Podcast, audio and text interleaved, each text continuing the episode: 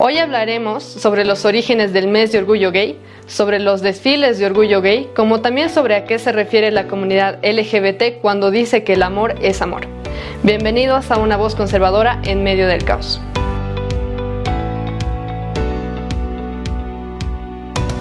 Inicialmente quisiera advertirles a los que están viendo el formato de video de este episodio, como también escuchando la versión eh, de audio en los podcasts, eh, que por el lenguaje que se va a utilizar en este episodio, como también algunas imágenes que se van a mostrar de los desfiles eh, de orgullo gay, el contenido de este episodio no es muy apropiado para personas que sean menores a 15 años, así que si ustedes son personas que están viendo este episodio o lo están escuchando con alguien menor de edad, eh, les recomiendo que, tomen en cuenta esta advertencia. Eh, bueno, como ustedes conocen, el mes de junio se conoce actualmente como el mes de orgullo gay, en el que se conmemoran tanto los disturbios de Stonewall que tomaron lugar en 1969, como también se conmemora a personajes eh, como íconos homosexuales, digamos, o íconos de la comunidad LGBT, como al señor Harvey Milk. Ahora, eh, yo voy a empezar contándoles la narrativa que se tiene sobre los disturbios de Stonewall según la comunidad LGBT y la razón por la que se festeja el Día de Orgullo Gay como también el mes de Orgullo Gay. Según la narrativa de la comunidad LGBT, se cuenta que en la noche del 28 de junio de 1969, oficiales de policía decidieron hacer una redada en un bar llamado Stonewall Inn de la ciudad de Nueva York, en la que estos policías homófobos, según la comunidad LGBT, estaban buscando arrestar a homosexuales, lesbianas y personas transgénero que estaban en este, que estaban en este bar. Ah, incluso fuentes como History, ustedes lo conocen como History Channel, que, porque tiene un canal de televisión, eh, dicen que las, eh, que las redadas tenían como target eh, principal a la comunidad LGBT de ese tiempo, es decir, realizaban estas redadas principalmente en los bares en los que se, en los que se congregaban o a los que asistían personas homosexuales, lesbianas eh, y demás. Al momento en que la policía eh, empezó a arrestar travestis ah, y personas que estaban en el bar, eh, estos policías fueron agredidos por los que estaban presentes en el bar. Los policías, al empezar eh, a ser agredidos por la comunidad, por los homosexuales que eran clientes de este, de este bar, eh, decidieron refugiarse dentro del bar para evitar ser agredidos por, por los homosexuales. Los homosexuales, lesbianas, travestis presentes en el lugar empezaron a tirarles eh, botellas, latas eh, y demás a los policías. Una vez que estos policías se, refugiaron dentro del bar, lo que hicieron las, eh, las personas que estaban fuera del bar fue ah, echar gasolina por las ventanas del bar e intentar incendiar el bar donde estaban los policías con la intención de quemarlos vivos. En estos disturbios eh, no salió nadie herido, excepto los policías que fueron agredidos por las personas homosexuales que estaban presentes en el lugar. Esta es la historia contada por History, eh, por el canal de History que eh, apoya a la comunidad LGBT. O sea, esa es la historia que cuentan ellos es conocido por documentación histórica oficial y también por testigos oculares que estuvieron presentes en el lugar que la razón de la redada no era realmente arrestar a personas homosexuales, lesbianas, travestis, por razones homofóbicas, sino que la policía tenía una orden de allanamiento oficial para ir a, este bar Stonewall Inn en la ciudad de Nueva York, porque este bar operaba eh, sin licencia y también porque distribuía bebidas alcohólicas de forma ilegal. Esa es la razón por la que la policía fue al, bar. Eh, una de las razones que también se da en la documentación histórica es que eh, la policía tenía el deber eh, en su servicio de arrestar a los propietarios como también a las personas que trabajaban en este bar. Es decir, la policía no estaba yendo al bar para arrestar a los clientes, sino más bien a las personas que trabajaban y los propietarios. Esa es la verdad. Esta información, eh, por si ustedes quieren verla, está disponible en la página de The Village Voice, que era un periódico que recopiló documentos históricos eh, que se tiene de ese, disturbio, de los disturbios de Stonewall, eh, y fueron publicados el 3 de julio de 1969. Un dato relevante que se tiene que ocurrió tras la publicación de estos artículos en el periódico The Village Voice es que los homosexuales o una turba LGBT fue a las oficinas de The Village Voice e intentó quemar o incendiar las oficinas precisamente porque estaban dando una, una documentación histórica que no iba acorde a la narrativa de la comunidad LGBT de ese tiempo. Así que resulta evidente que desde sus inicios las turbas LGBT o la comunidad LGBT no es tolerante con aquellos que cuestionan las narrativas que ellos eh, tienen o la ideología que ellos quieren enseñar en las escuelas, por ejemplo, y demás, sino que más bien cuando hay personas o hay instituciones que se oponen a las narrativas que ellos dan, ellos eh, prefieren destruir, atacar o incendiar, como ocurrió con la turba LGBT que intentó incendiar el bar con los policías vivos eh, todavía ahí dentro, ¿no? Se conoce también por testigos oculares que todos los travestis que fueron inicialmente arrestados durante todo ese disturbio de Stonewall mientras los policías estaban eh, intentando arrestar a los propietarios y a los que trabajaban en el bar, eh, en el bar ilegal que estaba distribuyendo alcohol ilegalmente. Eh, todos esos travestis fueron liberados esa misma noche tras, tras minutos u horas de haber sido arrestadas. Es decir, resulta evidente que ellos no eran el target de, eh, de los policías, a pesar de que se los culpa de que estaban ahí por homofobia. Según The Daily Wire, que cita algunas otras razones por las que la policía estaba presente en este bar y estaba realizando el allanamiento, es eh, que el establecimiento era dirigido por la mafia, ese es un dato conocido, el lugar se encontraba en muy malas condiciones, carecía de salidas de emergencia, eh, no tenía eh, los elementos básicos para la, higiene alimentaria, no tenía agua potable, tampoco contaba con baños funcionales y los propietarios, a su vez, chantajeaban a los clientes más ricos que asistían o que eran clientes de este bar. Esas son todas las razones eh, por las que la policía tenía el deber o tenía la orden de allanamiento oficial para ir a este bar y cerrarlo. Pero claro, esto es algo que ustedes no van a ver en la televisión y tampoco es una narrativa que van a escuchar por parte de la comunidad LGBT. Otra cosa que ustedes no van a escuchar es que una de las personas a las que la comunidad LGBT conmemora durante el mes de orgullo gay, que se llama Harvey Milk, es, es un político que fue el primero en salir del closet y ser abiertamente homosexual, siendo él una persona conocida en los Estados Unidos.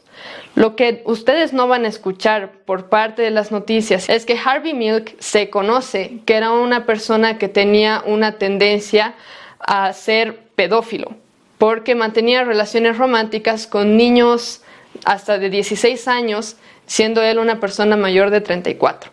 Y estas son personas o estos son eventos como el de los disturbios que son celebrados por la comunidad LGBT durante el mes de orgullo gay e incluso son cosas que se enseñan en las escuelas y muchos padres presentan quejas porque los niños son más o menos forzados a aprender la historia de Harvey Milk cuando se conoce que él era una persona que tendía a la pedofilia. El año siguiente a los disturbios de 1969 se realizó el primer desfile de orgullo gay en 1970 en la ciudad de Nueva York. Ahora, ¿qué estaban conmemorando las personas que asistieron o que festejaron el orgullo gay en este tiempo?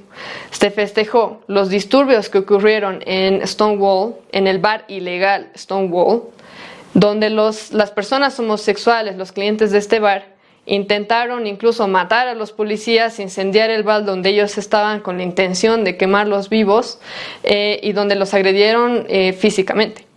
También se conmemora a personas como Harvey Milk, que claramente tenía tendencias pedofílicas, eh, como también se conmemora los disturbios que realizaron o que, que, hubieron a raíz de la publicación de la nota de periódico de The Village Voice, donde la turba LGBT intentó incendiar las, las oficinas de The Village Boys. Eh, y eso, eso es básicamente todo lo que se festeja durante el mes de junio, el mes de orgullo gay. Ahora, no resulta muy sorpresivo eh, que en vista de que se festejen este tipo de actitudes eh, criminales y la agresión en contra de policías en servicio, fuentes conocidas como la BBC, que apoya abiertamente a la comunidad LGBT, eh, tenga el más o menos el descaro, diría yo, de festejar a personas como Eleanor Rickenor. En una nota de la BBC eh, conmemorando a diferentes personas eh, que se atrevieron valientemente, en sus palabras, a mostrar sus diferentes identidades de género. Entre estas personas está Eleonor Rikenor. Este nombre suena a un nombre de mujer, pero en realidad estamos hablando de un hombre. Según la nota publicada por la BBC, esta fue una persona que fue la primera en demostrar su género o su identidad de género fluido. Es decir, que Eleonor no era ni hombre ni era mujer. Ella, o él, mejor dicho, eh, nació a principios del siglo XIV y fue literalmente, en las palabras de la BBC, un prostituto eh, que tenía género fluido. Y estas son cosas que se festejan por la comunidad LGBT. Voy a leer lo que dice la nota del periódico acerca de esta Eleonor Rikenor eh, para que vean lo que, lo que se festeja. La nota dice, Eleonor fue arrestada cerca de la Catedral San Pablo en Londres en, en 1394. Fue atrapada teniendo relaciones sexuales con un hombre llamado Rigby, pero fue solamente cuando, cuando la arrestaron que la policía se dio cuenta de que Eleonor también se llamaba John. Ellos descubrieron que Eleonor o John vivía una vida fantástica.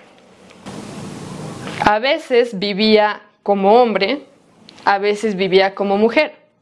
A veces tenía relaciones sexuales con hombres, a veces tenía relaciones sexuales con mujeres. A veces le pagaban por tener relaciones sexuales, a veces no. Y vivía simplemente una vida con su género fluido. Esa fue la mejor parte de estos anteriores mil años en la que alguien saltaba entre posiciones de género y tenía un, un amplio rango de parejas sexuales. Este es el tipo de comportamientos que se festejan a raíz del mes de orgullo gay. La perversión sexual y la violencia física parecen ser los atributos que el movimiento LGBT llama heroicas, valientes y desafiantes ante una sociedad supuestamente intolerante y opresiva.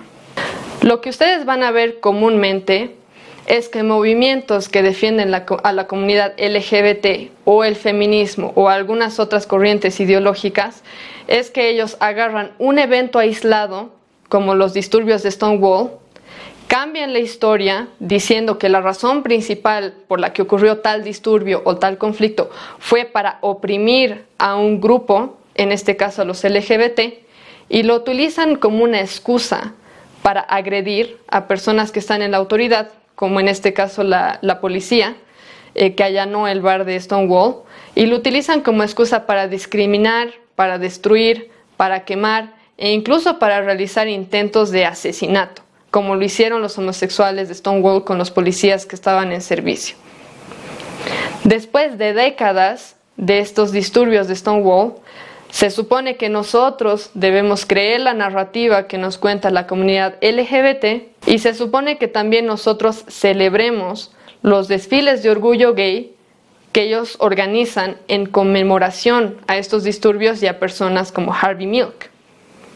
Durante el mes de orgullo gay, en especial durante la fecha del 28 de junio conmemorando los disturbios de Stonewall, lo que nosotros vemos son desfiles de orgullo gay en los que se ven varones vestidos de forma muy grotesca, mujeres mostrando su cuerpo desnudo, al igual que los varones, varones que están disfrazados con disfraces de cuero, a veces con correas, simulando ser esclavos sexuales de alguna persona. Incluso se ve homosexuales o lesbianas o personas transgénero que están simulando tener relaciones sexuales durante sus desfiles o besándose durante sus desfiles y que al mismo tiempo están esperando que nosotros los celebremos y los aplaudamos. Y todo esto se realiza incluso en frente de niños y de adolescentes. Aquí en Bolivia, por ejemplo, a veces cuando realizan sus desfiles gays, hay papás que incluso llevan a los niños a que se tomen fotografías con los travestis y a que vean los espectáculos grotescos que están llevando a cabo en las calles. Ahora, si esto no te parece lo suficientemente perturbador, te animo a que pienses lo siguiente. ¿Qué te parecería si un día un grupo de personas heterosexuales se organizan para salir a desfilar a las calles disfrazados de forma grotesca, tal vez algunos hombres disfrazados con cuero negro y correas dejando que mujeres los lleven de correas como si fueran perros. ¿Qué te parecería si personas heterosexuales simularan tener relaciones sexuales durante un desfile de orgullo heterosexual y encima esperaran que tú y tus hijos los aplaudas y los celebres?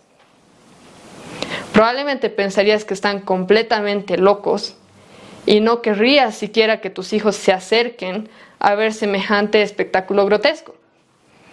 Ahora, ¿por qué nosotros no nos atrevemos entonces a pararnos en contra de ese tipo de demostraciones realizadas por la comunidad LGBT?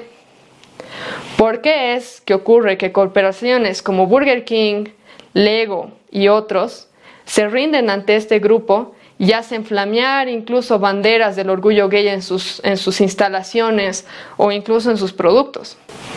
Aquí tenemos una respuesta muy clara y es esta, porque los medios de comunicación nos han vendido la falsa premisa de que el amor es amor, entre comillas, y por tanto debemos aceptar que personas de esta comunidad hagan sus demostraciones y desfiles grotescos en frente a niños y que de paso se nos pida que nosotros los celebremos. Ahora la pregunta que viene es esta, ¿qué es lo que ellos quieren que nosotros celebremos? ¿La inmoralidad sexual o cuán, grotescas son, cuán grotescos son sus desfiles? La pregunta que viene por consiguiente es, cuando esta comunidad dice que el amor es amor, entre comillas, ¿qué quiere decir con eso? Se referirán al amor sacrificial que nosotros conocemos o a poner a los otros antes que a uno por el bienestar de ellos. O se referirán más bien a sus preferencias sexuales. Actualmente pareciera que la comunidad LGBT dice que el amor es amor, refiriéndose a que el amor es un sinónimo de lujuria o un sinónimo de prácticas sexuales que ellos prefieren. Ahora, algunos me van a preguntar cómo sé eso. ¿Cómo sé que la comunidad LGBT toma el amor básicamente como un sinónimo de lujuria? Y la verdad es que tenemos decenas y decenas de estudios científicos y estadísticas que nos muestran eso. Estudios epidemiológicos muestran que los hombres homosexuales, bisexuales y o transgénero tienen 19 veces más probabilidades de contraer VIH-Sida por sus prácticas sexuales. Este mismo estudio también muestra que las mujeres transgénero tienen 49 veces más probabilidades de contraer VIH-Sida por la misma razón. Un estudio realizado en Perú muestra que 4 de cada 10 mujeres transgénero y 2 de cada 10 hombres homosexuales tienen VIH-Sida debido a sus prácticas sexuales de alto riesgo. Y para que ustedes tengan más o menos una referencia, en la población en general, una de cada 100 personas tiene VIH-Sida. Y no necesariamente por prácticas sexuales, sino por alguna otra razón por la que se puede contraer VIH. Otro estudio realizado en Perú, que me sorprendió bastante, indica que las personas homosexuales o las personas eh, pertenecientes a la comunidad LGBT son más propensas incluso que las prostitutas a tener enfermedades de transmisión sexual. Ahora uno debe preguntarse a qué se debe esto, a qué se debe que la comunidad LGBT tenga incluso tasas más altas de enfermedades de transmisión sexual que las prostitutas. ¿Se deberá esto a que se aman mucho los homosexuales o que las lesbianas se aman demasiado? Y la respuesta es que no. Existen otros estudios que revelan que las parejas homosexuales tienen diversas parejas sexuales y que se involucran en prácticas sexuales de alto riesgo, que los hace portadores de diversas infecciones de transmisión sexual y no solamente estamos hablando de VIH-Sida, sino también de sífilis, de gonorrea, de clamidia y otras infecciones de transmisión sexual. Un estudio realizado en la Universidad de Michigan acerca de la violencia entre parejas gays o bisexuales durante la pandemia por COVID muestra los siguientes datos acerca de la población en estudio. En este caso estamos hablando de 104 personas en estudio. 52 participantes reportan que aparte de tener una pareja oficial, tienen otra pareja sexual, es decir, engañan a su pareja oficial. Cuatro de estos participantes reportaron, solamente cuatro de 104 personas, cuatro de ellos reportaron estar en una relación monógama, cuatro reportaron no tener ningún tipo de acuerdo ni monógamo ni polígamo, y 44 de estos participantes reportaron haber acordado con sus parejas que no estaban en una relación monógama es decir, están en una relación abierta.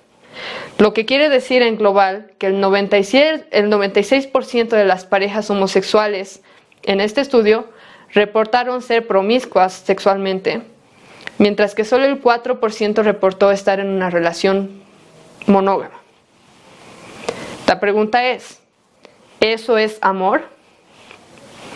El promedio de parejas sexuales solamente durante la pandemia para esta población de estudio fue de 2 a 3. Y estamos hablando de tiempos de pandemia. Ahora veamos datos de un estudio que se realizó en tiempos pre-pandemia en el año 2018, si no me equivoco. En este estudio se revela que personas heterosexuales durante un año tienen una sola pareja sexual. Las parejas o las personas homosexuales tienen de 2 a 4 en un solo año. Este estudio revela que una persona heterosexual tiene de 6 a 8 parejas sexuales en toda su vida. Ahora, el número de parejas sexuales que tiene una persona homosexual probablemente les va a sorprender un poco. En promedio, una persona homosexual tiene 45 parejas sexuales durante toda su vida. Es decir, que la promiscuidad sexual caracteriza a la comunidad LGBT. Y obviamente no es de extrañarse que esta comunidad tenga tasas tan altas de enfermedades de transmisión sexual. Si bien nosotros conocemos que el movimiento LGBT promueve, las relaciones románticas entre hombres y mujeres o personas bisexuales también, que es a lo que nosotros le llamaríamos sodomía, lo que muchos no saben es que el, el Centro de Recursos LGBTQIA y demás en realidad tiene decenas de diferentes identidades de género y voy a leer algunos solamente para darles algunos ejemplos, porque son muchos. Existe, según ellos, eh, una identidad sexual que es lesbiana, homosexual, pansexual, de género fluido, monosexual, multisexual, polisexual, transgénero y muchos otros. Páginas como Healthline y la conocida revista Cosmopolitan incluso hablan sobre los demi-boys y las demi-girls. Los demi-boys son personas que son nacidos varones, que independientemente de su edad se sienten niños, jóvenes o se sienten adultos. Lo que deja abierta la pregunta si en algún futuro próximo la comunidad LGBT va a tomar la pedofilia como una especie de orientación sexual aceptable. ¿Por qué? Porque si tú independientemente de tu edad puedes decidir si te sientes niño o te sientes adulto, ¿qué te detiene? Por ejemplo, si eres un hombre de 40 años, puedes sentirte un niño de 14. ¿Qué te detiene de mantener una relación romántica con otro niño de 14 años o con una niña de 14 años. A esto debemos añadir los siguientes datos. Ustedes pueden acceder a estos datos en la página de la Unión Europea, que son datos de acceso libre para cualquiera. En países como Austria, Alemania, Hungría y otros, donde el gobierno y la sociedad en general acepta y celebra a la comunidad LGBT, es permitido legalmente que niños de 14 años mantengan relaciones sexuales con adultos. Eso es algo a lo que nosotros le llamaríamos pedofilia, pero esto es algo a lo que ellos se refieren como tolerancia y amor.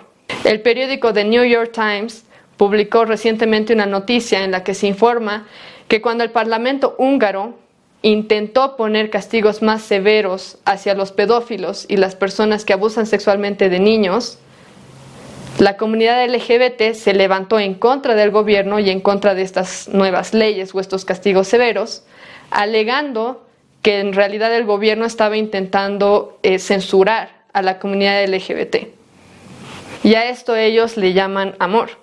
Una activista húngara en este contexto, y esto está en la misma nota del periódico, dijo que los niños no necesitan ser protegidos de la diversidad de género que está siendo enseñada en las escuelas, con lo que resulta evidente que a esta comunidad no le interesan mucho realmente los niños.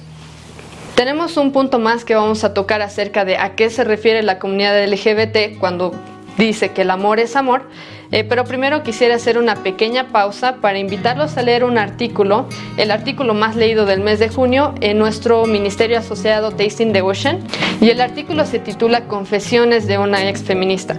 Este artículo fue publicado tanto en, el, en la página de Tasting the Ocean como también por la editorial eh, digital de Revolution eh, de Estados Unidos, que es dirigido por la autora Sara Barat. Eh, ahora, si bien nosotros tenemos varios escritores invitados, este artículo en realidad fue escrito por mi persona. Muchas personas que me conocen saben que yo anteriormente era feminista por varios años y advocaba por los derechos de la mujer en el campo laboral y en el campo científico. Y la idea que yo tuve al escribir este artículo es que ustedes por un momento puedan entrar a la mente de una feminista y ver cuáles son nuestros razonamientos y qué tipo de datos se nos ha dado como para que nosotras pensemos que estamos viviendo en un patriarcado opresor. La idea es que si ustedes tienen amigas, conocidas, hermanas o incluso amigos varones que se identifiquen como feministas, ustedes puedan ver más o menos cuáles son nuestro, cuál es el razonamiento de una feminista o de un feminista y que puedan ser empáticos con ellos y puedan tener conversaciones con ellos acerca de eso, sabiendo más o menos cuáles son las, cuáles son las premisas de las que ellos parten. Así que si ustedes desean, los animo a que ustedes compartan este artículo tanto con personas que se identifican como feministas, como también con personas que se dan cuenta de cuáles son las consecuencias negativas del feminismo. Ahora vamos a continuar con el último punto que quisiera tocar cuando nos referimos a que la comunidad LGBT habla sobre que el amor es amor. Un review científico que compila los hallazgos de decenas de investigaciones sobre la violencia de pareja, específicamente en la comunidad LGBT, concluye que la violencia de pareja es mucho más frecuente en parejas homosexuales a que en parejas heterosexuales. Una de las investigaciones sobre parejas lesbianas y bisexuales que se incluye en este review indica los siguientes datos. El 20.6% de las entrevistadas admiten que tienen miedo de que su pareja llegue a casa. El 41.2% de las entrevistadas oculta cosas de su pareja porque tiene miedo de la reacción que vaya a tener. El 14.7% reporta que vive en constante miedo de su pareja y el 50% de las entrevistadas afirma haber sido afectada psicológicamente por la situación inestable en la que viven con su pareja lesbiana o su pareja bisexual. Resulta evidente que una de las razones por la que estas parejas homosexuales tienen mayor tendencia a la violencia entre parejas es el hecho de que ellas no tienen relaciones monógamas en general y tienden más a la promiscuidad sexual. Algunas personas homosexuales incluso testifican que al momento de haberse vuelto heterosexuales nuevamente y haber dejado su vida de homosexual, eh, testifican que se sienten felices de cierto modo o aliviados de ya no tener que preocuparse de que sus parejas las estén engañando. Así que esa es una de las razones por la que existe este problema eh, de violencia de pareja. No nos queda más tiempo para poder hablar del resto de los temas que estaban planificados para el episodio de hoy, pero los vamos a dejar para, para el siguiente episodio. Por ahora, eh, quisiera agradecerles por haberse unido a este episodio y espero que estos datos que se les ha dado no sean algo que los incite a discriminar a personas homosexuales, a gays, a lesbianas o a cualquiera que apoya a la comunidad LGBT, sino que más bien los ayude a que ustedes puedan tener conversaciones productivas con estas personas y poderles abrir un poco los ojos acerca de los datos estadísticos que existen acerca de las relaciones homosexuales y que ustedes puedan ser empáticos y respetuosos al tener conversaciones con estas personas, conociendo ahora un poco más del contexto en el que ellos se mueven. Espero también que estos datos te hayan servido para que tú tengas un panorama más general y real de cómo se originó el mes del orgullo gay y que a su vez puedas ayudar a otras personas a que puedan ver la verdad a la luz de hechos históricos reportados y hechos estadísticos y hechos científicos también. Y también espero haberte ayudado a desenmascarar, desenmascarar el mito de que el amor es amor según la comunidad LGBT, cuando en la práctica lo que se ve es bastante diferente por los datos que hemos visto. Ah, quisiera terminar este episodio leyendo la definición de lo que el amor es en verdad y el único que puede llevarnos a buscar el bien de otros a expensas de nosotros mismos y que es un amor que glorifica a Dios, que es bueno para nosotros, que es bueno para nuestro prójimo y que también es bueno para la sociedad. Esto está en 1 Corintios 13 del versículo 4 al versículo 8 y dice, el amor es paciente, es bondadoso, el amor no es envidioso, ni jactancioso, ni orgulloso. No se comporta con rudeza, no es egoísta, no se enoja fácilmente, no guarda rencor. El amor no se deleita en la maldad, sino que se regocija con la verdad. Todo lo disculpa, todo lo cree, todo lo espera, todo lo soporta. El amor jamás se extingue, mientras que el don de profecía cesará, el de lengua será silenciado y el de conocimiento desaparecerá. ¿No creen que esa debería ser la definición que nosotros tengamos de lo que es verdaderamente el amor? Un amor que es paciente, que es bondadoso, que no es egoísta y que busca el bienestar de los otros antes que el bienestar de uno mismo. Eso debería ser el amor que nosotros celebremos, que nosotros aplaudamos y que nosotros practiquemos también. Para terminar, quisiera recordarles que ustedes también pueden seguirnos por nuestras plataformas de podcast, donde en vez de tener un formato de video como aquí en YouTube o en cualquiera o en las plataformas de Facebook e Instagram, pueden encontrar nuestros episodios en formato de audio. Yo sé que no es muy común en Latinoamérica todavía escuchar podcast cuando uno está viajando o cuando uno está limpiando o cuando uno está haciendo lo que sea, pero es muy cómodo tener la posibilidad de escuchar el, episodio en vez de tener que verlo en, formato de video. Que los invito a que puedan seguirnos por Google Podcast o por Spotify o por cualquier plataforma que ustedes utilicen para podcasts. También quisiera invitarlos a que si ustedes tienen alguna crítica, comentario, datos adicionales sobre las cosas que se han hablado hoy día, puedan compartirlas conmigo en la sección de comentarios. También pueden mandar un mensaje por Facebook, por Instagram o cualquiera de las plataformas que tenemos, de modo que pueda enriquecer o que se pueda enriquecer la investigación que se ha realizado para elaborar este episodio. Les comento también que ustedes tienen disponibles todas las referencias bibliográficas que se han utilizado para la elaboración de este episodio.